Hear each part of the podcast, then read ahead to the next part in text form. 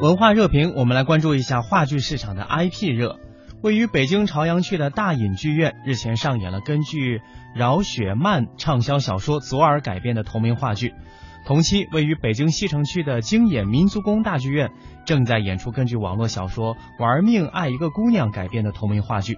近日，这两部 IP 戏剧作品在北京城的一东一西相互呼应，话剧市场的 IP 热可见一斑。原著小说的粉丝看着曾经停留在脑海里的那些形象，有血有肉的出现在距离自己最近不过几米、最远也就几十米的地方，多少有些梦幻的感觉。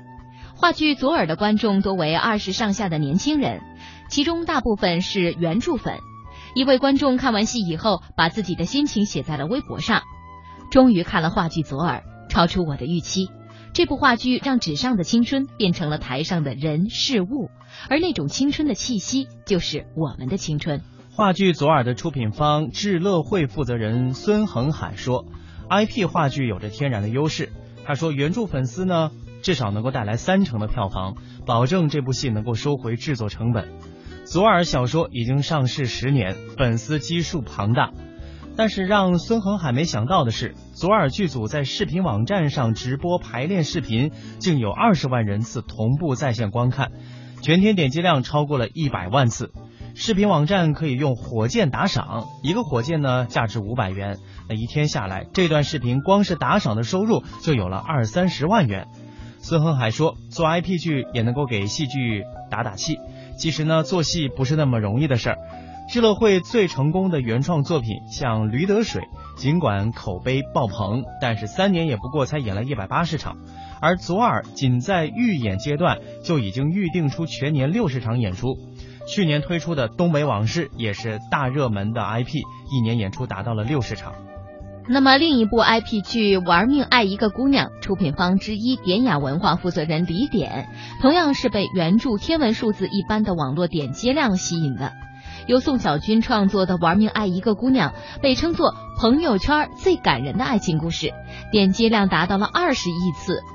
李典说：“我们的话剧在宋小军的公公号上发布信息，点击量随便就能超过十万加。